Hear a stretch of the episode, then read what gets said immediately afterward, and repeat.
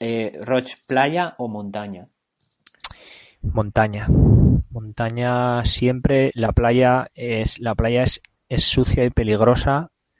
Eh, es, es, es, es una cosa horripilante que pusieron de moda los burgueses hace dos siglos y yo no le veo puta la gracia. Vas allí, te llenas de arena, te llenas de piedra, te quemas, para no quemarte tienes que echar crema, la crema se te pega a la arena, se te pega luego el agua, que se está tomeado. No, o sea, montaña, muy rico, el, el- sabes, vas allí, está fresco, aire puro, te puedes quemar igual, pero como vas muy vestido, pues solo es en la cara, mucho mejor montaña, siempre. Ah, Vas a playas muy malas, ¿eh? Sí. No, no, sé, las, o sea, las, agua. las pla- las playas sin arena y, y con agua tal, que pues son las piscinas, no... No, digo No lo, de, sé. lo de meaos y eso, no sé. No. Ah, no sé, tú, en la playa que vas tú la gente no mea en el agua, ¿no? Mm, La playa, están todos muy educados. Brenes, tío, no seas inocente.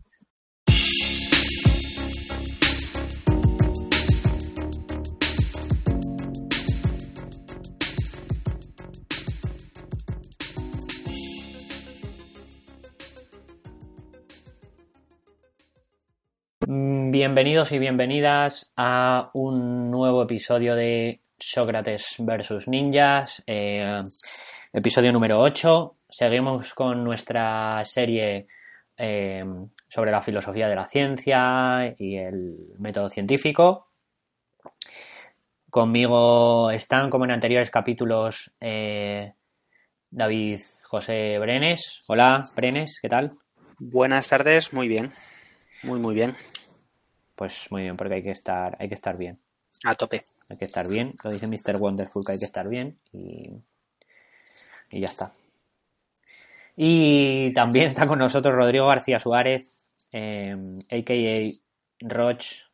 Eh, Roch, ¿cómo estás? Hola a todo el mundo, hola Diego, hola Brenes, yo estoy muy bien, estoy maravillosamente mm, 8 sobre 10, voy a Ostras. decir.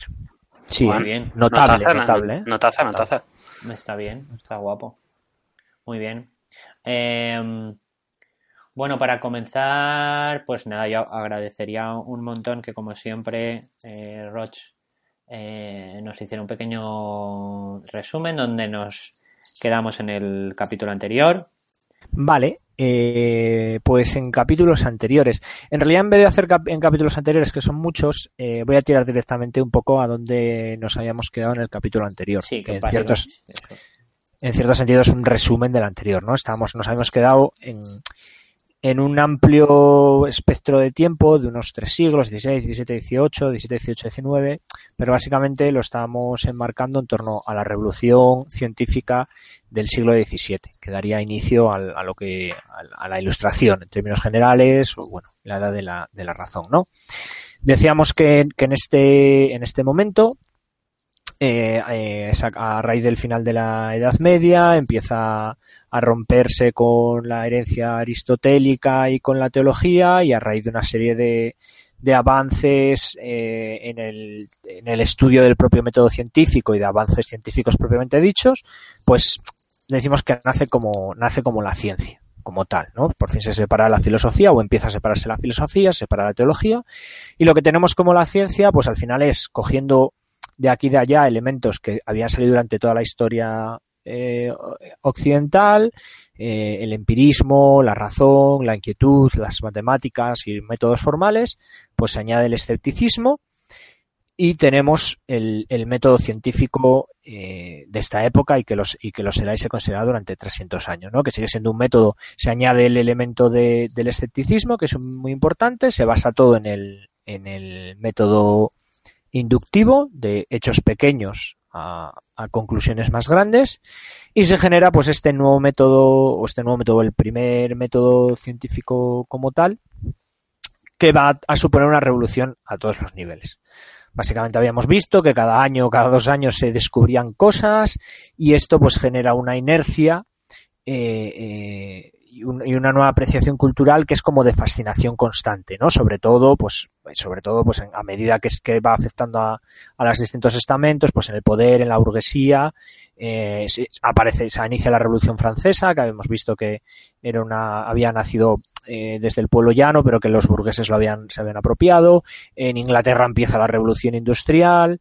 Eh, en muchos gobiernos eh, adoptan el despotismo ilustrado, que al final es una forma de, monarquía absoluta, pero con muchísima consideración por la ciencia y tal. Entonces, básicamente el resumen era que en esta época se, se crea lo que durante 300 años y que en gran medida mucha gente sigue considerando, seguimos considerando como ciencia. Y, esto genera una, una, una moda, una, una, tendencia cultural de, de, fascinación y descubrimiento, y descubrimiento constante. Eh, era un poco eso donde, donde nos habíamos quedado, si, si mal no recuerdo.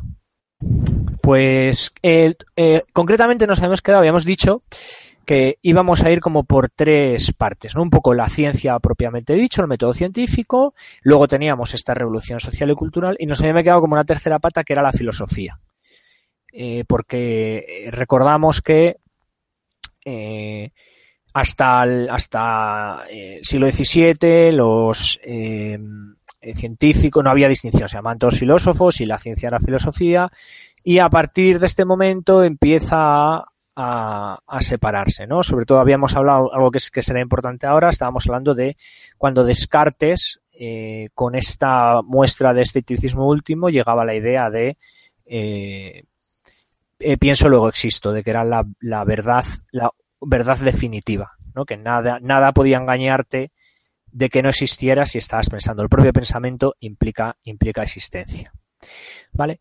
Entonces, me gustaría que viéramos eh, eh, un poco qué desarrollos filosóficos va a haber a partir de aquí, porque van a ser importantes. Unos van a ser importantes en esta época y otros van a ser importantes eh, varios siglos después, en, el, en, el, en, lo que sería el presente, ¿no? en, el, en el siglo XX.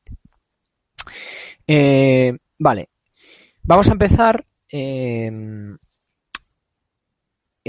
Lo que crea Descartes se suele llamaros la escuela o, la filosofía racionalista, ¿vale?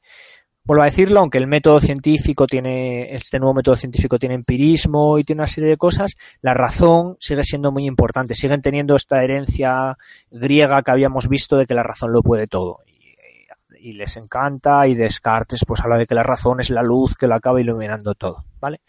Pero claro, esto, esto es muy, muy guay.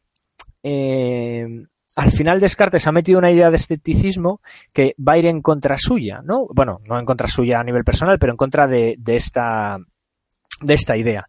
Y entonces, contra este racionalismo cartesiano, bueno, no, no es de Descartes, pero contra esta, eh, nace una, nace lo que conocemos como, como el empirismo, ¿no? Porque en el momento que eh, Descartes mete la idea de incertidumbre, eh, perdón, de escepticismo, esta idea tan fuerte de escepticismo, incluso la propia idea, las propias ideas de Descartes y, del racionalismo son sometidas a este escepticismo.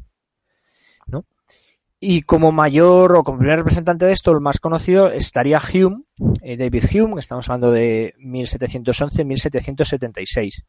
Eh, Hume es el mayor exponente, de hecho no sé si es el fundador, pero es el mayor exponente de la escuela del empirismo. Y básicamente, él lo que dice es, siguiendo la idea básica esta de Descartes de eh, voy a dudar de todo hasta el final, en lo que dice, vale, pero eh, me estás vendiendo cosas en este método científico eh, que en realidad puedo dudar de ellas. Y me, y me explico. Cuando hace, hablamos del método inductivo de yo cojo una, una, una pelota con, con, la mano y la suelto y se cae. Eso es un, eso es un hecho. Un, no sé cómo se llamará en, en ciencia, pero bueno, un, un, hecho experimental, ¿no? Un dato. Si lo vuelvo a hacer otra vez, se vuelve a caer. Si lo vuelvo a hacer otra vez, lo hago n veces y digo, carajo, pues de aquí puedo sacar una ley que es cada vez que abra la mano y suelte la pelota se va a caer. Es decir, estoy desarrollando una causa y un efecto. Si abro la mano, se cae la pelota. Pues Hume dice que en realidad esto es mentira. Porque yo no tengo, yo no puedo ver esa causa-efecto. Yo veo que 100 veces, si abro la mano y suelto la pelota, se cae. Pero nada me demuestra, yo no tengo nada empírico, no tengo, no, no estoy viendo nada, los, los, la experiencia no me muestra nada que sea la causa-efecto. No hay nada que implique que a la 101 no se pueda quedar levitando, por ejemplo. Esto es pre, está... esto es pre-Newton, ¿no? Este, ¿Esta gente es pre-Newton? O, ¿O el ejemplo es simplemente que has puesto un ejemplo y ya está? Ah, he puesto un ejemplo, un ejemplo son post-Newton. He puesto un ejemplo. Vale. O sea que en este caso no. En este caso sí habría. ¿No? Un, o sea, si había una explicación que te, ah, diría, es, que, te diría muy... que a la, a la 101 va a seguir ocurriendo porque bueno, pues por los postulados de Newton, la teoría de la gravedad, bla, bla, bla, bla, bla. Postulados que se basan en un montón de datos eh, repetidos, pero porque asume que si pasa 100 veces va a pasar 101. Pero en realidad, si anulas la causa-efecto, lo que dijo Newton y lo que dice el resto de científicos tampoco, tampoco vale. Hay un, hay un bueno, hay, hay, varios conceptos con esto que, que, resuenan mucho en la ciencia hoy en día. Eh, hoy día en la ciencia el uso de la estadística es eh, totalmente necesario, ¿vale? O sea, cualquier científico tiene que saber, tiene que tener nociones de estadísticas y en algunas ciencias hay más, más estadística que en otras. Pero básicamente es un poco lo que comenta, lo que comenta Roch. O sea, obviamente que los cuerpos se caen hacia abajo, pues lo llevas viendo toda tu vida, ya vamos a, podemos, igual podemos suponer que va a seguir pasando. Pero en, en todos los experimentos al final se basan en que tú lo que estás viendo eh, lo has visto durante un montón de, uh -huh. de, repeticiones, pero realmente nada te asegura que, eso siga, siga siendo así. O sea, en los aceleradores de partículas, por ejemplo, cuando hablan de que encuentran nuevas partículas o que chocan dos partículas o tal, en realidad hay millones de choques. Porque tú lo que necesitas son muchísimos, muchísimas instancias, muchísimos ejemplos que puedes analizar y de ahí puedes sacar unas conclusiones que dices, bueno, yo estoy eh, pues un 99% seguro de que esto va a seguir pasando eh, siempre. ¿Vale? Y hay un, un vídeo muy interesante de, de, Richard Feynman, un físico del, de mitad del siglo XX, uh -huh. que, que, es famoso porque daba unas clases muy buenas y bueno, era bastante divulgador, eh, que precisamente le preguntan, no, no, es como una pregunta muy simple de, ah, eh, ¿por qué se eh, atraen dos imanes?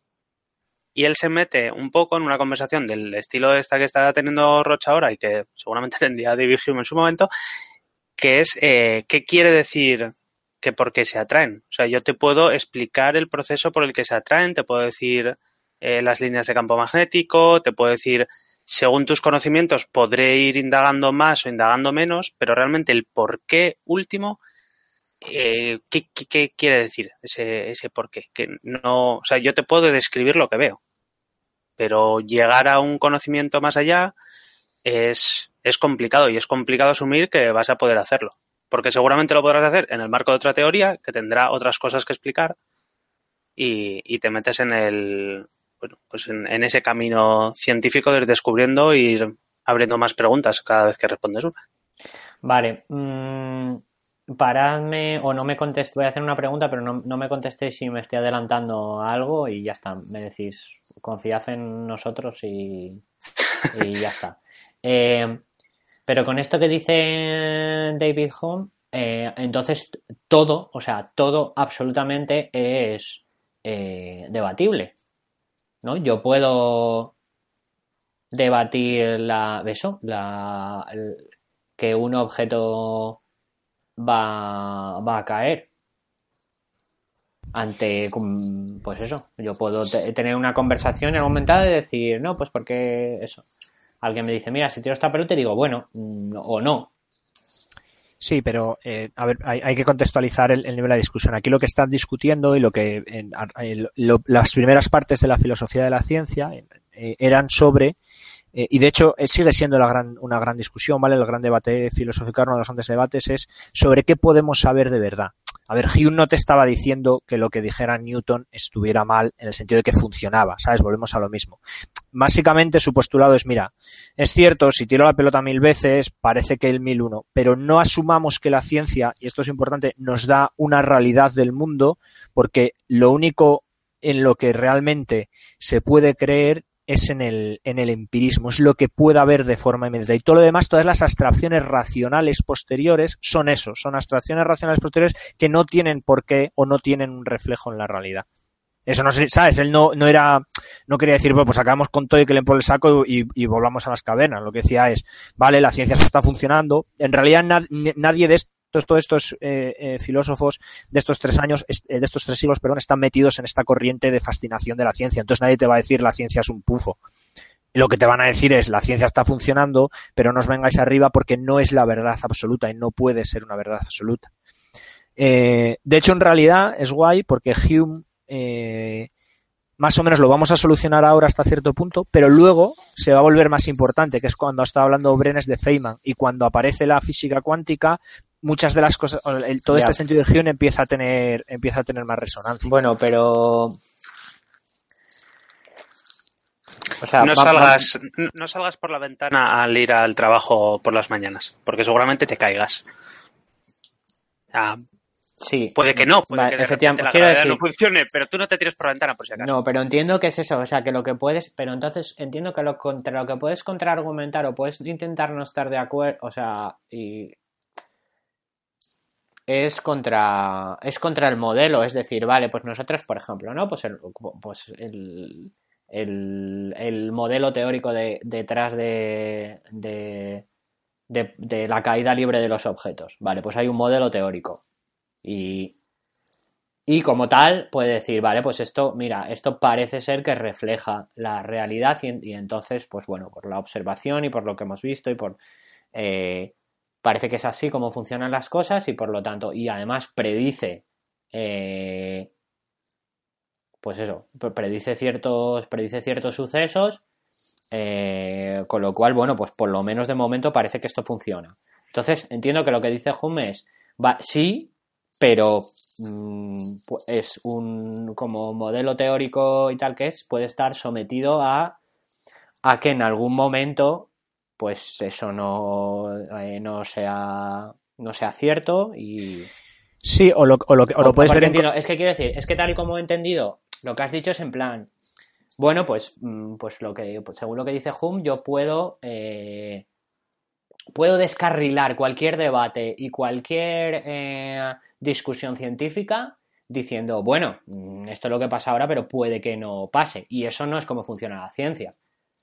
La ciencia seria, por, ¿sabes? no puede venir alguien y decir, no, bueno, pues mirar, tenemos un modelo teórico que lleva funcionando no sé cuánto eh, eh, tiempo, ¿sabes? Tres, cuatro siglos, sobre cómo los caen los objetos en caída libre, pero yo digo que, bueno, pues, igual no, y ya está. Tienes que tomar mi argumento, mi argumento tiene tanta validez como, como un modelo físico-matemático detrás. Claro, y depende de la, y de lo que dice Hume es que depende del contexto, puede tener tanta validez, eh, en el sentido de que eh, si es una cuestión práctica, es decir, si estamos discutiendo para algo práctico, lo más seguro es que no te hagamos caso porque lo que dices, la ciencia funciona. Ahora, si la discusión es, ¿esto es la verdad absoluta? ¿Esto es la verdad del mundo? Pues tu argumento sí puede ser válido. Ten en cuenta el contexto. Hume está luchando, o está luchando, el empirismo responde al racionalismo este eh, anterior que viene de los griegos, de que la razón nos va a dar la verdad absoluta. Sí. Y él dice, no nos, no nos, em, no nos emocionemos, que no es así. Que esto en realidad me parece bien, está funcionando, pero no es una, no, no podemos, esto, estamos haciendo una serie de abstracciones, estamos haciendo una serie de, de, saltos Vale, vale, no, no, estoy, estoy, o sea, que estoy de acuerdo, eh, no sé, bueno, nada que seré yo. Es que para, para mí, tal y como estaba tal, o sea, tal y como estaba expresado, pues es eso. O sea, ahora, ahora lo he entendido, bueno. Pero es una cuestión muy, es una cuestión muy importante. O sea, y en, en ciencia, tú realmente sí que, o sea, sí que, pues, sí que haces eso. O sea, sí que cuando te enfrentas a una teoría, cuando propones una alternativa, eh, niegas que los, el, o sea, niegas el modelo. O sea, los hechos son los que hay, puede ser que tú vengas con nuevos hechos y entonces tu modelo ayuda a explicarlos. ¿Vale? En ciencia lo que no se acepta es, pues a mí esto de la gravedad de Newton no me convence y ya. Es, vale, no, no, solo no, me, convence, sino que además, como no ah. sois capaces de demostrar. Claro, No sois capaces de demostrar que esto se vaya a cumplir siempre, siempre, siempre, siempre, siempre. Eh, vuestro modelo deja de ser válido porque, porque lo digo yo. O sea, no. Quiero decir, porque es que es es imposible, sería imposible avanzar en el conocimiento científico. Ya no me meto en un en otro tipo de quiero decir, en otro tipo de validación, o sea, valoraciones más espirituales y tal, que aquí lo que estamos hablando es de la aunque se entremezcla, estamos hablando de, de la filosofía de la ciencia, no de otro tipo de cosas. Y que al final en, pero entendéis lo que quiero o sea yo os entiendo entendéis lo que yo lo que lo que quería decir es que no sé si se entiende y como solo os tengo a vosotros para darme feedback de si se entiende pues se entiende se entiende. Y al final es eso o sea, en ciencia somos conscientes de que las teorías son las mejores que hemos sacado hasta ahora. En el futuro es posible que las teorías cambien pero si no vienes con otra teoría bajo el brazo que sea capaz de predecir cosas que mi teoría no es capaz de predecir, es un poco lo que digo. Cállate. Es que, a ver, eh, quiero decir, eh, yo eh, esta pregunta viene con alforjas, ¿no? Viene con alforjas de una cosa que no sé si es más o menos moderna o no, que es el de, bueno, el, el, tratar de, de ciertas cosas que son hechos más son hechos empíricos y que tienen un modelo científico detrás, sean como opinionables. Bueno, pues no sé, pues la caída de los la caída libre de los objetos, mm, eh, bueno, a ti te parecerá que el modelo newtoniano tal, pero bueno, yo esa es tu opinión. No, no, no, no, no, a ver, no, no es, no, no es, no es una opinión, ¿sabes? O sea, eso es lo que quería decir un poco. Claro, eh, a ver, aquí es, eh, este, esto es muy interesante y, no eres el Perdón, si descarrilado tal, ya, o sea, eso no, he hecho disclaimer, ¿eh? Podías decir, Diego, cállate y ya lo hablaremos luego está muy bien porque obviamente eh, tus, tus eh, este pensamiento, estas ideas o esta situación de a ver cómo arreglamos esto, no, no la, se tuvo en su momento, ¿vale? Y, lo vamos a ver ahora. En realidad esto es, muy guay, tampoco me quiero mucho, pero es una discusión muy, muy antigua. Pensemos eh, en los viejos, en los antiguos pitagóricos griegos y romanos, ¿no? Cuando ellos decían, eh, una flecha es imposible que alcance su objetivo, porque una flecha tiene que recorrer la mitad de la distancia, y de esa mitad tiene que recorrer la mitad de la distancia, y para eso necesita un tiempo, y de esa mitad tiene que recorrer la mitad. Es decir, puedo ir haciendo divisiones ad infinitum, luego voy a necesitar un tiempo infinito, luego la flecha no va a llegar nunca a, a su, a su, a su, a su objetivo que por ejemplo Diógenes Laercio, pues cuando escuchó a una persona eh, poner este postulado, cogió un arco y le apuntó con una flecha y la persona salió corriendo. Pero sí que, eh, además se sabía que Diógenes no estaba muy bien de lo suyo, entonces fue sabio la otra persona. Pero este problema que dices sí que se, sí que, sí que lo había, ¿vale? Como, es decir, vale, tenía, eh, básicamente lo podíamos decir, lo que, lo que dice eh, Hume mm, parece que está bien, tiene razón, no hay una, una prueba em, empírica de la causa-efecto ni de otras cosas. Pero carajo, la ciencia funciona. Y aquí llega Immanuel Kant, que es eh, pues seguramente la figura filosófica occidental contemporánea más importante. Eh, eh, pues prácticamente todos los filósofos hoy en día son kantianos y todo lo que ha habido ha salido de Kant, ¿vale? Está muy guay eh, Kant en, gran medida lo que vas a intentar o, va a solucionar este problema, ¿vale? Este racionalismo versus empirismo. Podemos decir que Kant tenía tú como tu mismo problema. Es decir, vamos a ver, me parece muy bien esto que ha hecho Hume, yo le veo el sentido, pero lo que dice Brenes, yo no voy a salir por la ventana si vivo en un sexto. Luego, algo nos está fallando aquí en esta, en, este, en, este, en este racional, ¿no? En este pensamiento. Pero está muy guay porque es la obra más conocida y en la que trata de esto, Kant, es la crítica a la razón pura. ¿Vale? Es una obra de 1731, es una de las obras más importantes de la filosofía occidental. Eh, y mm, quiero incidir en ella porque fijaos que decíamos, eh, eh, Descartes está super, valora muchísimo la razón, igual que lo hacían los griegos, y esta obra se llama Crítica a la razón pura. ¿Vale?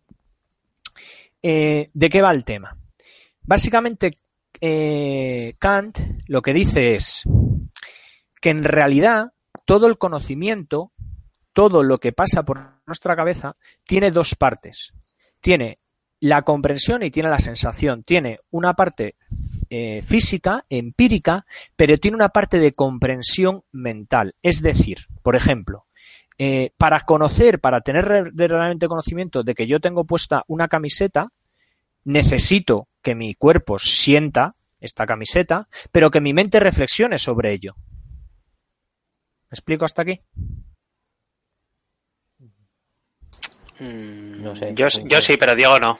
no. Yo no sé, no, no, o sea, es un es que quiero decir, la primera vez que escucho el concepto, porque mi eh, mi formación en humanidades en general y filosofía en particular, pues es eh, irrisoria. Entonces, o sea, a ver, que tienes que sentir la ciencia muy dentro de ti. No, eh, eh, es una parte. O sea, yo solo vengo hasta aquí. Vengo, lo que decía Kant de momento, eh, vamos a hacer ese salto, lo que decía Kant de momento es los sentidos, este supuesto empirismo, no funcionan solos. Es decir, tiene que haber una parte en la mente que le preste atención. Es más, tiene que haber una idea de tiempo para que yo tenga estas sensaciones. Y si no tengo estas sensaciones ideales, irracionales, lo de fuera no existe. Luego, lo que está diciendo Kant está, de hecho que en este caso creo que sí que lo inaugura, inaugura lo que se va a llamar la escuela del idealismo, idealismo alemán, que lo que está diciendo es que las ideas, lo que llamamos o sea, lo que llamamos racional, lo que llamamos mental, es tan importante y tan intrínseco a la realidad como la experiencia física. Y si no tienes lo uno, no tienes lo otro. No puedes separar las percepciones exteriores de tu, de tu eh, visión subjetiva o de tu proceso mental de ellas, que es meramente mental. Es más, puede que no haya nada fuera y que todo esté en la mente. Luego, la causa-efecto, las ideas abstractas como causa-efecto, como el tiempo, como la masa, son tan reales como los experimentos empíricos. ¿Por qué, hace, ¿Por qué Hume hace esa distinción? ¿Por qué lo empírico para Hume es esto sí súper válido, pero causa-efecto no? ¿En base a qué?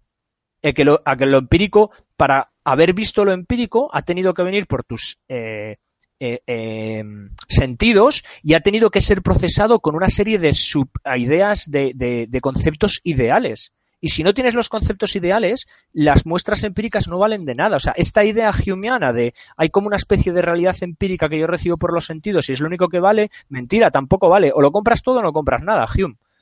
Pero no me hagas trampas. Porque tú recibes los hechos externos, que era lo que Hume decía, que es la única fuente de conocimiento, ya los recibes con, a través de un filtro, que son tus propios sentidos.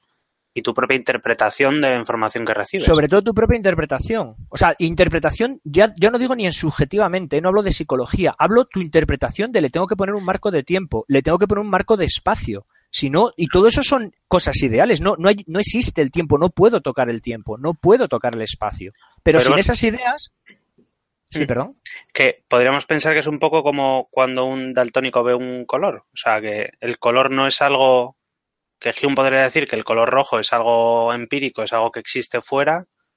Y tú podrías decir, hombre, cada uno lo ve de una de una manera. Hay alguien que no distinga el rojo del verde, eh, los va a tener distintos, así que no es tan, tan fijo, tan real como Hume asume. Claro, o sea, al final lo que mm. lo que estamos lo que está haciendo no sé, es no, no, sé si o sea, en realidad bueno, creo que no contradice nada, pero en realidad en este caso, por ejemplo, esta realidad es que en realidad el, el rojo sí es un o sea, sí es definible como un hecho objetivo porque, bueno, pues es... Otra cosa es que el daltónico no sea capaz de, percibirlo, pero el rojo... Eh, sí, pero si, si todos fuesen daltónicos, como... Entiendo que lo que dice Kant es que realmente todos recibimos información a través de nuestros sentidos, entonces no, no es posible eh, saber si, si es eso de fuera. o, sea, entiendo que lo que dice o lo que está explicando Norroche y tal es que así como a Hume no le molaban los, o sea, los modelos mentales o los modelos y los marcos teóricos, bueno, no le molaban, no sé si le molaban o no le molaban, pero decían que no se podía, ¿no? Que no, no, no, no, no pueden ser la verdad en el momento en el que son, en el que son una ideación o son un modelo teórico. Y entonces Immanuel Kant se adelanta por la derecha y dice, eh, pero es que todo es un modelo teórico porque en el momento en el que pasa a través de tus sentidos, en el momento en el que... Eh, eso, en el momento en el que está imbuido en el concepto de tiempo, que en realidad es un, un modelo mental o un modelo teórico que nos hemos inventado y tal, ya todo, todo es, eh, todo tiene un, una ideación por detrás. Ese, yo eso es lo que he entendido. Exactamente. al final, lo que está, hablando en términos actuales, lo que le está diciendo, haciendo a Hume es todo es virtual. No te flipes porque todo pasa por tu cabeza. vale, eso es lo que he entendido yo. en última instancia, el Kant lo que más inteligente, pero era un poco eso, ¿no? De, lo que no, Kant diciéndole. Dices que lo real solo vale. Bueno, pues yo te digo que lo real, pero es que todo es.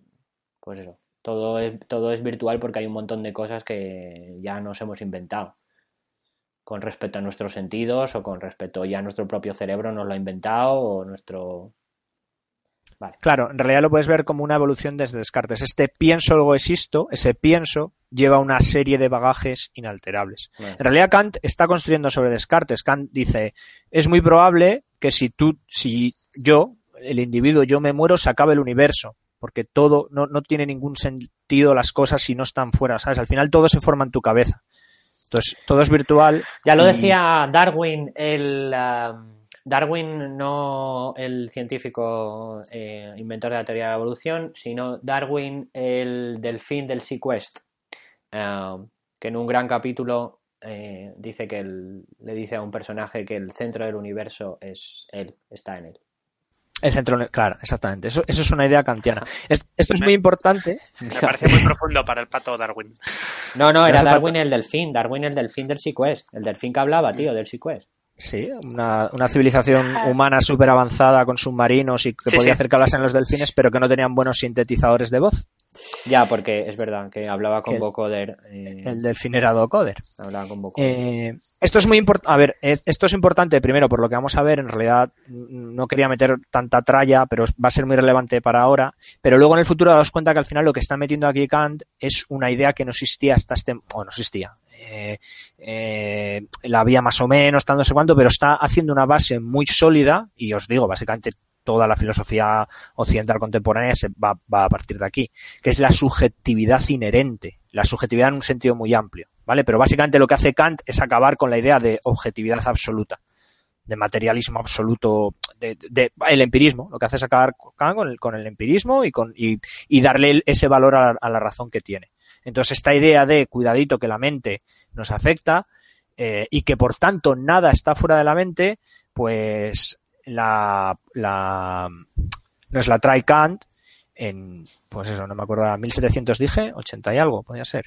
1781, es decir, hace tres siglos. Todavía no la tenemos muy bien asumida, pero decir ya estaba dicha. Pero más concretamente, en el, en el capítulo de hoy, estas dos ideas, la idea de Hume y Kant, os las traigo porque de quien quiero eh, hablar o que me parece más relevante para el tema que estamos tratando es Georg Wilhelm Friedrich Hegel. ¿Vale? Hegel es otro filósofo alemán, también de esta escuela del idealismo. Es posterior a Kant, 1770-1831. Eh, y es eh, para empezar, es interesante que eh, aquí eh, se conecta un poco con filosofía oriental, ¿no? Se sabe que Hegel daba clases de taoísmo, de, religiones orientales o de filosofías orientales, aunque es cierto que lo que dice también tiene raíces en griega, en Grecia, perdón, pues, pues Heráclito, por ejemplo, ¿no? Y algunos otros presocráticos. básicamente, él lo que va a hacer es coger esta idea de, de Kant y eh, llevarla un paso más allá, ¿vale? Él lo que va a decir es, vale, si todo pasa por el cerebro, si toda realidad pasa por el cerebro, eh, o, por esta idea subjetiva, por esta eh, autoconsciencia, ¿vale? En realidad, para Hegel todo funciona por una evolución de opuestos, por una lucha de opuestos, ¿vale? Él dice, eh, el, primero es este mente-cuerpo, ¿no? Él dice, eh, para tener una autoconsciencia, para este pienso luego existe de, Descartes, yo necesito enfrentarme, entre comillas, a otra conciencia. Es decir, cuando yo soy consciente de mí, de mí mismo, en realidad estoy siendo consciente de mí mismo, pero como en segunda persona. ¿Sabes? Me veo y digo, ah, joder, es verdad, Roch, no hablo así, pero digamos que siempre lo ves desde fuera. Uno no puede ser eh, o sea, al ser consciente de forma absoluta uno mismo es como alcanzar el nirvana, ¿no? Es, el ejemplo que pone antes de la camisa, o si queréis, por ejemplo, el cuerpo, ¿no? Si os digo, eh, centraos, enfocaos en vuestra mano derecha, sentir vuestra mano derecha. Vosotros sentís la mano derecha, pero en realidad esa sensación está en la cabeza. Y en el momento que piensas que está en la cabeza, se te va a la cabeza la idea de, hay, hay esta dualidad mente-cuerpo, es imposible sentir en la mano, eh, de la misma manera que es imposible sentir en la cabeza. ¿Vale? Entonces, eh, Hegel dice, dado que todo está metido en esta conciencia, eh, eh, todo funciona por esta dualidad. Él dice que en realidad no, no, acuña estos términos, pero la idea de Hegel, un, un, filósofo posterior, lo dirá, dirá, para Hegel el universo funciona por una tesis inicial más una antitesis, se juntan y surge una síntesis. Que esto además va a ser muy importante en la evolución del, del método científico. Hasta aquí, eh, eh, más o menos bien, que ahora lo que quiero decir es, es bastante importante. ¿Vale? Bueno, espero que expliques lo de tesis y antitesis y tal, que te lo has dicho y te has quedado tan ancho y yo me, me he quedado... Sí, ha sido rápido ahí, ha sido rápido. Vale. Eh, eh, lo que quiero decir es que eh, lo que os estaba eh, lo que os, lo que os estaba com comentando, por ejemplo, de la mano y la conciencia, tú tienes una tesis que es siento la mano, la antitesis es no, lo siento en la cabeza, y comprendiendo, sigo consciente, ganando conciencia de estos dos términos, vale. adquiero una idea mejor, una idea superior, hago una síntesis. Vale, vale, ahora, ahora, ahora sí has explicado, bueno, por lo menos yo no me había enterado si habías explicado los conceptos. ¿Vale? Vale, ahora sí. Vale. ¿Qué pasa? Hasta aquí guay. Y para mí aquí es donde se empiezan a torcer un poco las cosas. No es culpa de Hegel, que somos muy amigos de echarle la culpa al filósofo que pasó por aquí, porque en gran medida se estaba haciendo eh, eco de esta época de, de, fascinación y de progreso que estaban viviendo. ¿Vale? Pero Hegel lo que dice es, si todo pasa por, todo es una cuestión autoconsciente, hay como un ente autoconsciente general, que es lo que él llama eh, en alemán Geist, que tiene muy mala traducción, el término Zeitgeist, eh, que sabéis que significa el, espíritu de los tiempos, viene de aquí, de, esta expresión alemana, el Geist, él dice, todo, todo, eh, cualquier esfera de la realidad, historia, arte, lo que sea, tiene este mismo, tiene este mismo funcionamiento. Es decir, la historia funciona porque hay un grupo, que es la tesis, de repente viene otro grupo, que es la antitesis, discuten y sale una síntesis distinta a los otros dos anteriores. ¿Vale? Pues eh, estaban los nobles, de repente aparecen los burgueses, los burgueses empiezan a compartir con los nobles y lo que sale después es una sociedad que no es ni de burgueses ni nobles, que es otra cosa distinta. Pero da un paso más, que es para mí el problemático, que es que Hegel dice que este proceso, que esto es distinto a lo que decían, por ejemplo, Parménides del que hablábamos antes, o lo que dice el taoísmo oriental, siempre tiende a, mejorar. Una tesis y una antitesis van a dar lugar a una síntesis mejor. Y aquí Hegel está creando lo que nosotros y durante siglos y lo que se considera la idea de progreso. Esta idea que tenemos tan imbuida eh, de que eh, la sociedad siempre va hacia mejor, en gran medida está eh, eh, concretada aquí y en gran medida viene de, de, este, de este tema. ¿Vale?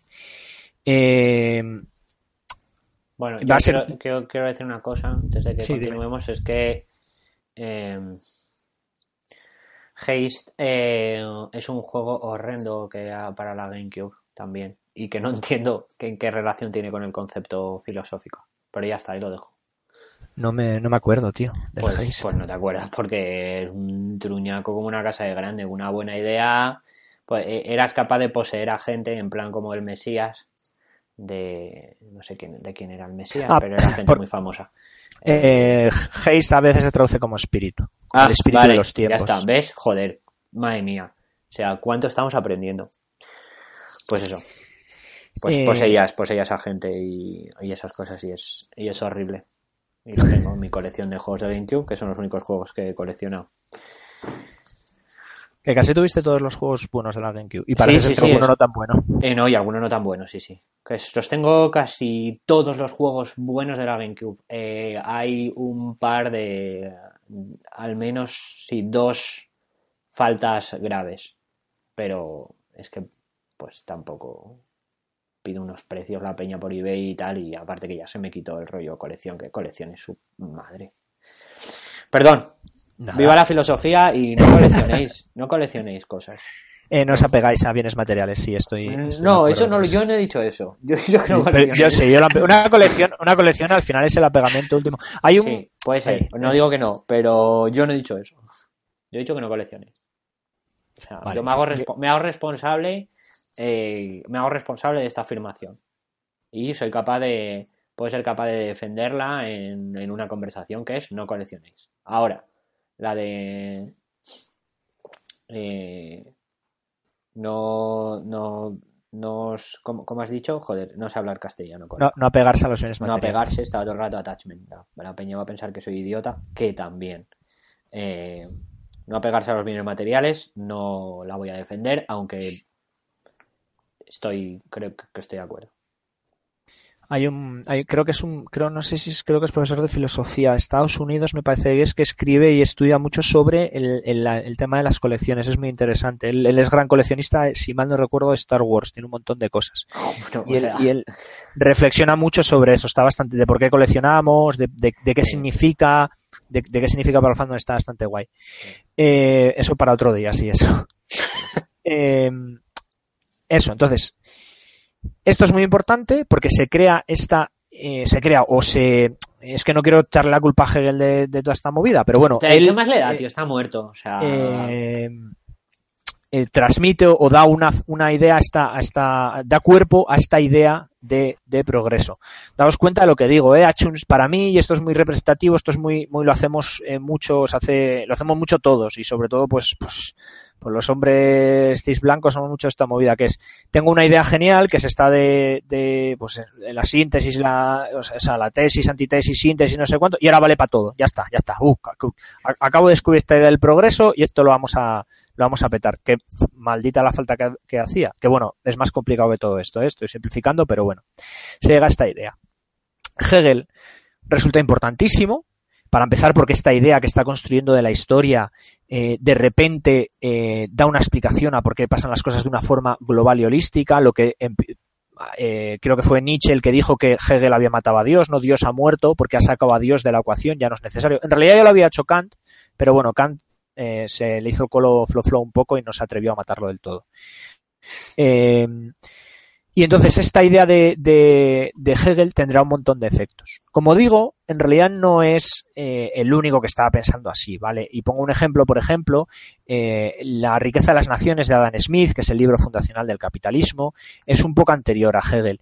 No es exactamente la misma idea, pero sí que juega con este tema de conflictos, de, de eh, al final la idea de, del capitalismo de Adam Smith es que el mercado eh, se autorregula a base de lucha entre intereses distintos y que esta lucha va poco a poco equilibrándose hasta conseguir un mercado ideal y maravilloso, que es un poco eh, la misma idea. ¿Por qué? Porque volvemos a lo mismo, estamos en un CEIGES, estamos en un momento en el que todo parece que es progreso, todo parece que lo están petando, parece que todas las épocas anteriores eran oscuridad y barbarie y ahora lo estamos petando, pero es cierto que es una época llena de conflictos al mismo tiempo, pues están las revoluciones, empiezan a haber conflictos obreros, empieza a haber un montón de, guerras y de situaciones, entonces eh, eh, esas dos ideas del mundo forman estas teorías, ¿vale? Y a raíz de Hegel, eh, voy a traer tres nombres que normalmente son como los que se suelen poner como sus herederos más directos en, en influencia. Eh, el que más me interesa es el tercero, pero los otros dos son importantes, ¿vale? El primero es, Nietzsche, eh, lo, lo, menciono sobre todo porque va a ser muy importante en el, en el siglo XX. En 1844-1900. Básicamente, Nietzsche a, a mí me mola lo que hace, que es decir, Hegel, no te flipes esto del, eterno progreso del no es tan así. Entonces él crea un poco la idea del entorno-retorno, que todo se repite, que todo es igual. Al final es, bueno, Nietzsche es muy difícil de interpretar, no voy a ser yo quien lo haga, pero bueno, una de las hipótesis más sólidas sobre él es que al final lo que es es inmovilista, ¿sabes? Es, mira, no se puede hacer nada. Es muy destacado también eh, Marx, en 1838, 1863, eh, porque Marx lo que va a hacer es eh, crear la idea de lucha social. Y esto va a ser muy importante porque de momento todo lo que estamos viendo es muy intelectual, es muy burgués, afecta a los grupos de poder, pero de momento mm, el pueblo llano o bien son la agricultores y agricultoras que se quedan en el campo, que no les está afectando todavía mucho la ciencia, eh, más que porque la gente se va a la ciudad, y que son eminentemente, siguen en, un, en una cultura, en una, en una disposición más bien medieval, más bien teológica, y luego tienes a aquellos trabajadores que se están yendo a las fábricas, que se están yendo a las ciudades, eh, que van a empezar con este tema de luchas sociales, de activismo social, incluso aunque no sean de izquierdas, eh, porque no olvidemos que hay movimientos sociales de derechas o, más conservadores, pero que tienen como esta idea ya un poco de, lucha de clases de Marx. Pero es muy importante, vuelvo a decirlo, Marx no es, sigue siendo hegeliano, sigue siendo, sigue teniendo esta idea de progreso. Marx dice que, muy bien, primero los burgueses vencieron a los nobles eh, y luego los proletarios inevitablemente van a vencer a los burgueses. Y eso va a pasar así porque es como funciona el progreso. Y él no tenía ninguna duda de que iba a pasar de esta manera. Y el tercero, que es el que más nos importa para, para, para el tema del que estamos tratando, es, eh, es Comte, ¿vale? Iso, ¿Cómo es? Es que el Isidore, joder, Isidore Marie Auguste François Xavier Comte. 1798-1857. Perdonad mi francés. Vale. A Comte se le suele considerar el primer filósofo científico moderno, que es básicamente como decir el primer filósofo científico. ¿Vale? Básicamente lo que hace Comte es coger la idea de Hegel y eh, transformarla a través de la ciencia. Y dice, Hegel, y dice Comte, ¿vale? Esta idea del progreso hegeliano, de que siempre tendemos a, través de una lucha de opuestos hacia algo mejor, ha tenido tres fases. Una primera fase, fase teológica, que es la fase de la antigüedad y la edad media. Luego llega lo que él llama una fase metafísica, que sería la de los, siglos de la Ilustración, siglo XVII, siglo, eh, eh, siglo XVI, siglo XVII, eh, que es la fase de la metafísica, que es la fase de Rousseau, de, la Revolución Francesa, de tenemos que ser todos iguales porque esto es mejor. Y dice que el éxito final, donde ya lo ha petado la humanidad, es en la fase en la que estaban entrando cuando él hace estas ideas, que es la fase científica. Y con esto crea una nueva escuela filosófica, que es la escuela del positivismo, eh, que va a ser muy importante en su influencia durante estos siglos. El positivismo lo primero que hace es despreciar o menos valorar la metafísica y la teología. El positivismo dice que todo lo puedes utilizar la ciencia para demostrarlo y descubrirlo todo. Y que la sociedad se puede solucionar con métodos científicos. Y que los problemas personales se pueden solucionar con métodos científicos. Eh, Oye, qué, guapo todo esto. Mm, me estaba haciendo una reflexión para mí mismo, que es eh, es un poco una constante, ya no solo en los eh, círculos filosóficos y tal, pero como generacionales de o, o, estamos en el, o estamos en el mejor momento y o las cosas van a ir todavía a mucho mejor. Puede ser que seamos la primera generación eh, donde el, el pensamiento global es todo lo contrario, es estamos metidos en un embrollo y las cosas solo van a empeorar. Es que estaba pensando en eso, ¿no? Cuando me estás, estás contando, ¿no? Que, pues eso, que Comte dice, estamos en la época de, de, petarlo y vamos a seguir petándolo. Incluso, pues el propio Karl diciendo, pues las cosas están así, pero es que además van a ir a mejor. Y, y no sé, como que es algo como históricamente es como me, parece que es una corriente de pensamiento de, hostia, estamos en la mejor época de la historia y no solo estamos en la mejor época de la historia, sino que lo siguiente todavía va a ser mejor, si cabe. Y cuando y, nuestra generación o tal, es, creo que es como la primera, o me da la sensación, donde eso, el pensamiento general es, estamos en un embrollo mm, súper gordo y las cosas van a ir a peor. Eh, no, no creo. ¿eh? Yo, yo sí que creo, estoy de acuerdo contigo que hay. Eh... Que no sé si ha pasado en otros momentos, ¿eh? se me ha venido ah, ahora a la, ah, a la cabeza. Hay, los haze estos culturales que decía Hegel, que hay, hay épocas optimistas y épocas eh, pesimistas. Yo creo que antes ha habido épocas pesimistas. Eh, pues, por ejemplo, segura, seguramente la caída del Imperio Romano, pues en su decadencia, eh, la gente no estaba a tope con la COPE, eh, igual que antes de, del Renacimiento, ¿sabes? Hay épocas eh, que, claro, no tenemos tantos datos y tal, pero bueno, normalmente hay tiras de literatura y de, pues por ejemplo, date cuenta de toda la literatura renacentista, de, de es, bastante como bajonera, ¿no? por eso está lo del Carpe Diem, porque vamos a morir todos, bueno no, creo que seamos la primera. Pero lo que sí pasa es lo que dices. Hay épocas de lo vamos a petar y más o menos en líneas generales. Luego hay que analizar cada sector social y cada tal. Vamos a petar y hay otras épocas que son más pesimistas. Y yo creo que ahora estamos en una época eh, bastante pesimista. Ok, gracias. Ha sido muy, iluminador esto.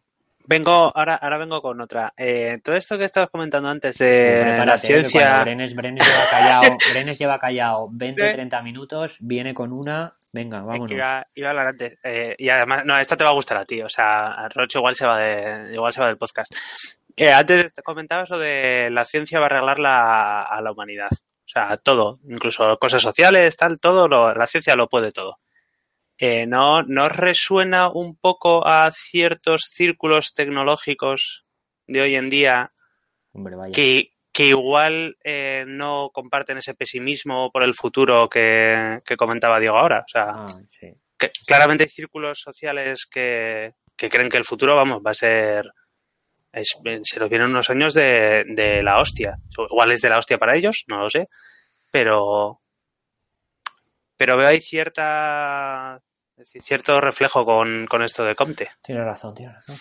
Y, pero ha dicho, perdona, eh, te voy a dejar ahora mismo, Roch. Eh, pero primero voy a decir que Roch ha venido a decir una cosa muy guay que has dicho que es habría que analizar bueno estamos eh, estamos en este momento pero es cierto que habría que analizar estratos sociales tal no sé cuánto donde no todo es así y creo que ahí encaja con tu encaja con tu tesis, Brenes, de la que estoy completamente de acuerdo. Vamos, y, y podemos hablar eh, claramente de lo que estamos hablando, ¿eh? del sector en el que trabajamos los tres, eh, que es en el sector de las chorradas informáticas, eh, donde sí, donde las cabezas, por regla general, las cabezas están metidas en una burbuja tecno-utópica que es, pues eso, absolutamente artificial y, una, y una simple muestra de, de, la posición de privilegio en la que nos encontramos los empleados del sector eh, tecnológico, que se ve acentuado en muchos casos porque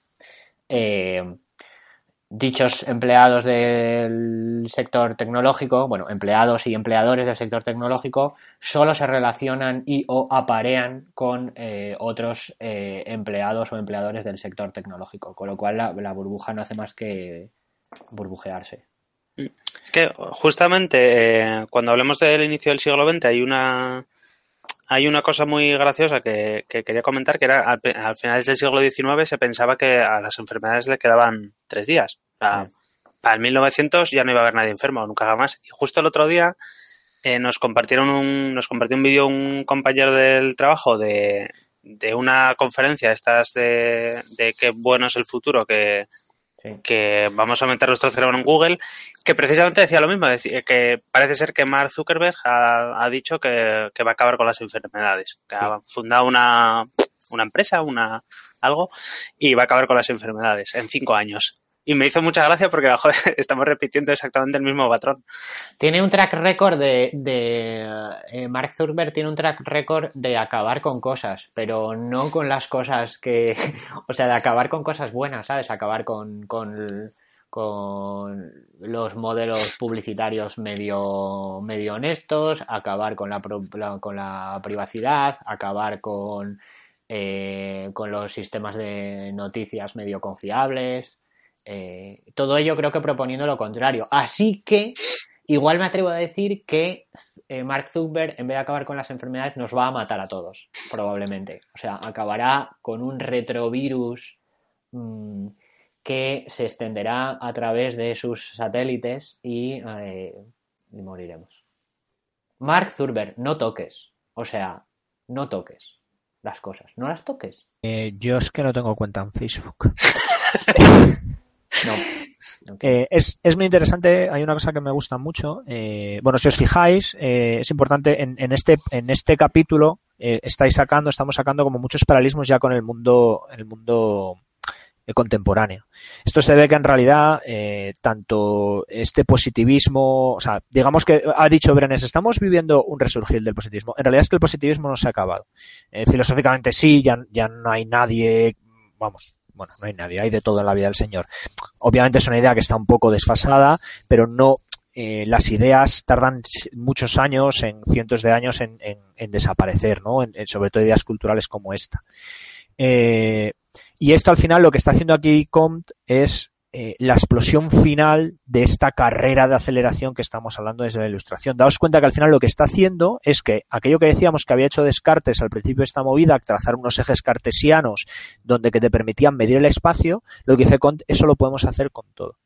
Con la psicología humana, con la sociedad, con las enfermedades, con todo se puede valorar mediante la ciencia y solucionar durante la ciencia.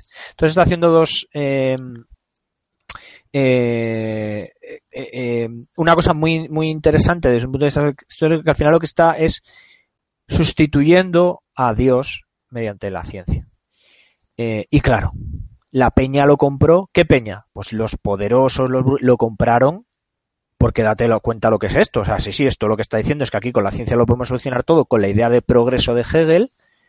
Básicamente lo que tenemos que hacer nosotros es evolucionar súper rápido y además por el mismo precio ayudar a evolucionar al resto de la gente. Entonces, si cinco siglos antes... El resto de la gente son Pokémones.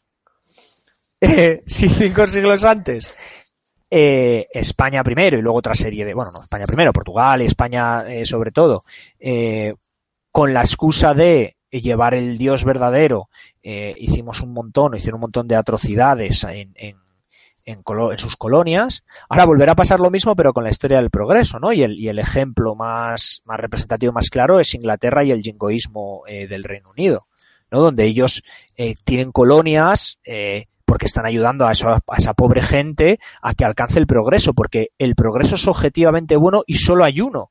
Y incidentalmente, oye, coincide que es el que ha hecho la Europa occidental.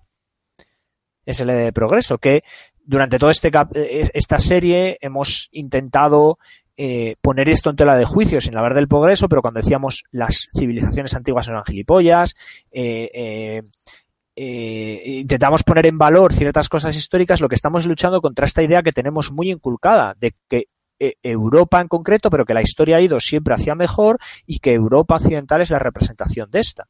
Entonces, siempre bueno, subimos cosas. Eso ha tenido ¿Cómo? Un eh, bueno, me adelanto muchos capítulos, pero que se ha tenido además ahora un súper resurgir y...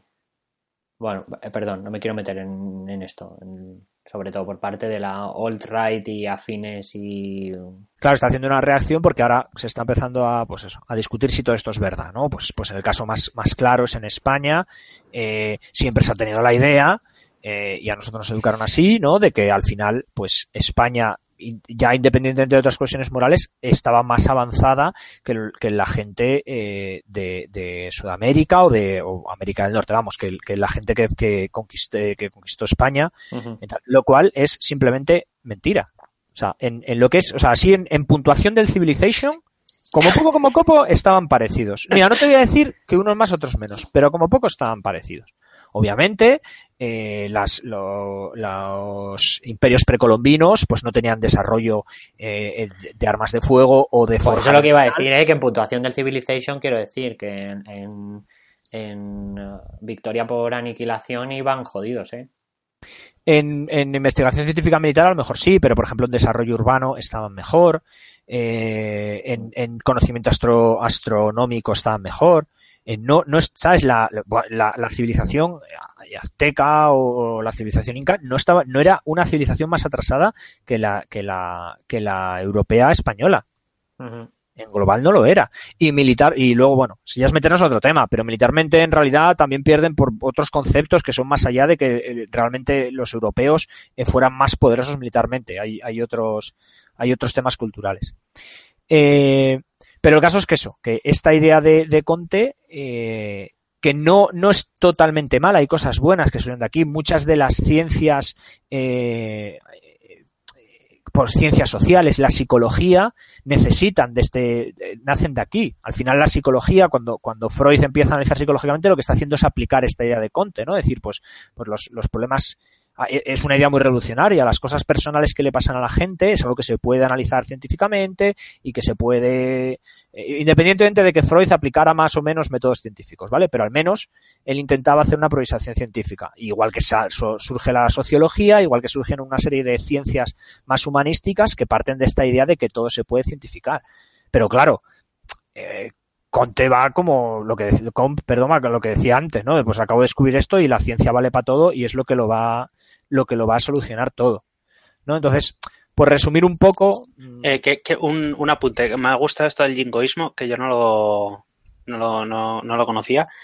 Y eh, quiero hacer otro, otro paralelismo con el presente, eh, porque eso me ha recordado un montón a, a, cuando otra vez las compañías tecnológicas ayudan a países del tercer mundo a, resolver sus problemas a base de darles dispositivos móviles con acceso a Internet, con acceso a su Internet, que lo hicieron Facebook y, y, Google.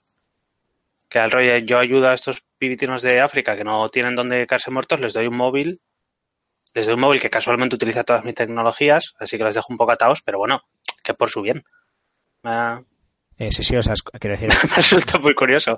El, el, colonialismo mercantil no, o sea, se ha cambiado de forma o ha reducido, pero no ha acabado. Al final la fórmula es la misma. Es decir, eh, cuando es, eh, en, en, la Media o bueno, el Renacimiento, cuando España llega a América, pues lo que hace es eh, leerte la Biblia y no sé cuánto. Pero ya cuando empieza el colonialismo del 19, el colonialismo inglés, es un colonialismo comercial bueno, de hecho, eh, por ejemplo, en India, ¿no? Eh, el colonialismo en India, la gran colonia inglesa, la, joya de la corona, eh, empieza, si mal no recuerdo, porque eh, había llegado un barco, eh, había un doctor que había llegado en un barco inglés a India y ayudó a un rajá o algún tipo de gobernante allí. El rajá le dijo, oye, ¿qué quieres? Que te dé más, más curado ¿qué es lo que, qué es lo que quieres que te? Y el señor este, que era un burgués pudiente y probablemente bastante nacionalista, dijo, no quiero nada para mí, lo que quiero es que me dejes comercial con una serie de telas que tengo aquí en el barco. Y básicamente lo que hacía Inglaterra era convertir a las colonias en, eh, en, en consumidores. Les cogía las materias primas, las transformabas en la metrópoli y se las devolvías. Claro, eh, si tú realmente tienes interés por esta gente, lo que haces es vas allí y les montas la fábrica.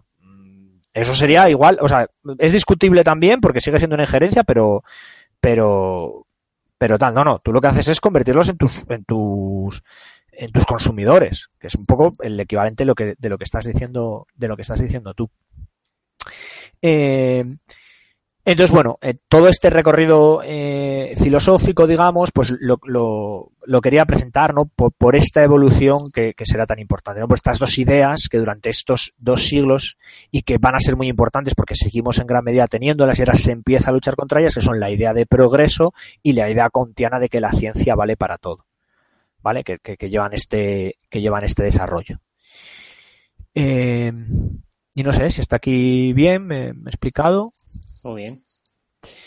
Vale, eh, pues ya un poco antes de, de, lo que sería desde un punto de vista histórico la última etapa, eh, quiero comentar una cosa que ahora no va a ser a lo mejor tan, tan relevante, pero va a ser muy relevante cuando hablemos del, del siglo XX, ¿vale? Mucho de esto que, que, que, hemos contado o que es, es, un poco para preparar que al final el objetivo de todo esto, cuál es la visión actual, ¿no?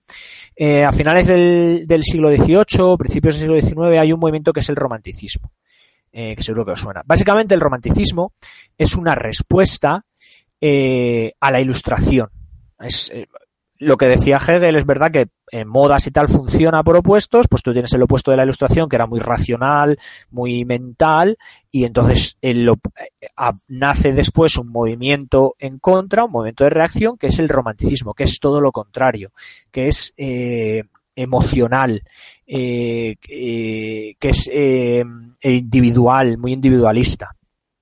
Este movimiento va a ser muy importante, va a ser más importante después. Ahora tengamos en cuenta que lo que decía antes, ¿no? Al, al, al, pueblo llano, a nosotros, pues a la gente que vive de la agricultura, que sigue siendo mucha, mucho de esto todavía no le afecta, a la gente que se va a la ciudad, los, los proletarios, les afecta de una forma más, más indirecta, todavía no hay eh, un pensamiento científico tan desarrollado en, eh, el pueblo.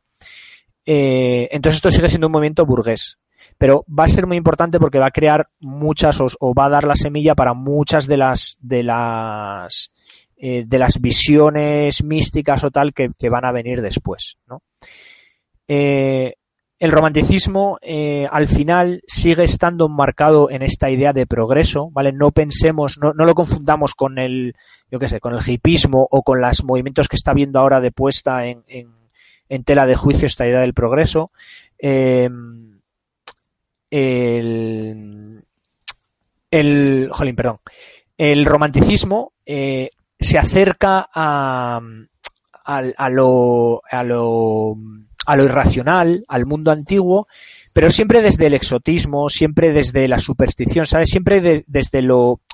O sea, es como ellos, el mundo europeo, el mundo, eso es lo bueno, eso es tal. Luego hay cosas interesantes por ahí en, la, en las sombras, en las tal, que, que están guays, pero que está guay para verlas, ¿sabes? Para leer yo aquí en mi casa de Manchester, en mi libro. Tampoco, ¿sabes? El romanticismo es muy burgués en el sentido de que es nos gusta el pasado, nos gusta lo bucólico, eh, habla mucho pues de las ideas de libertad como los piratas y tal, pero sabes, nunca tienen una propuesta política de lo que tenemos que hacer es volver a esto y acabar con el progreso. No, no, tampoco nos flipemos. Eh, es una época muy interesante porque un gran porcentaje de las ideas eh, pop que tenemos ahora en realidad se crean en esta, en esta, en esta época, ¿no? Y, va a ser in, interesante cómo va a evolucionar. Eh, me gusta poner como ejemplo a Edgar Allan Poe. ¿Y por qué? Eh, Edgar Allan Poe eh, eh, tiene un montón de, o sea, sabéis que es un escritor, eh, de, uno de los escritores más famosos de, de, terror gótico, de, el, del siglo XIX, ¿no? Nació en 1809, murió en 1849. Vale, tiene grandes relatos, pues yo que sé, como La Máscara de la Muerte o, o, El Péndulo, o, pues es un autor muy famoso. Pero muchos de sus relatos no son relatos de fantasmas o de espíritus. Muchos de sus relatos son relatos de cosas físicas o naturales, pero que él desde un punto de vista romántico cuenta con, con una era de, con un área de misticismo y de superstición. Vale, para mí la más representativa de esto es una, es una que se llama The Maelstrom, que, que básicamente es un relato de un, eh, de un torbellino en el agua, de un, de un en, en, el norte de Europa hay una zona donde torbellino, entonces él relata la fuerza natural y es un exceso físico lo relata desde una forma muy, muy mística, muy, muy mitológica, muy supersticiosa. Pero sigue siendo relatos, relatos eh, eh, naturales que él convierte en físico. Es decir, su base sigue siendo la base de esta época, la base racional y la base cientifista de, de, de esta época, ¿vale?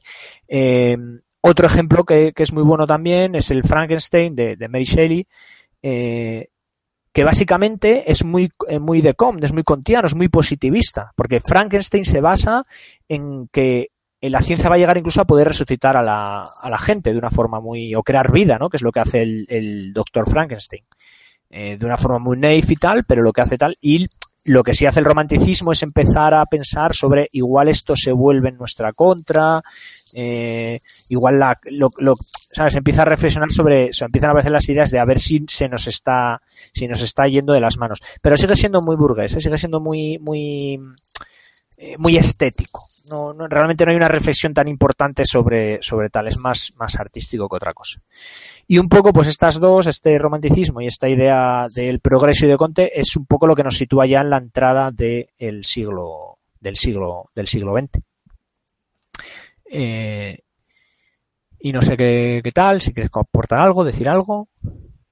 Pues está todo súper claro para mí, hasta, hasta aquí, la verdad. Sí, para mí también.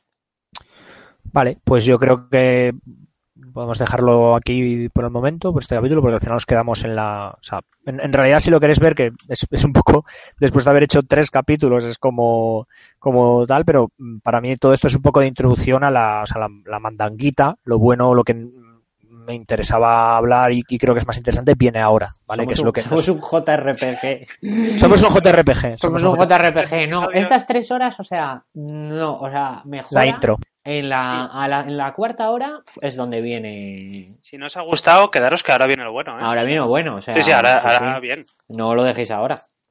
Sería una tontería. O sea, no. Sí. Sí, pero bueno, luego, a ver, no, porque exactamente es como un JRPG, hemos ido cogiendo personajes que van a aparecer todos ahí en el, en el combate final, el combate final. unidos, va a ser, sí. va a ser apoteósico. Estamos sí. construyendo una trama igual un poco lenta, igual va a su ritmo, pero es que luego va a haber, ¡buf! una musicaza ahí, madre mía. Bombas no atómicas, haber. Y no va a haber, no va a haber minijuegos. Bueno, no sé. Eh, no, no. no, va a haber minijuegos. Pero y se van a poder pasar las magias. Ah. O sea, eso le pido dos cosas. Está guapo.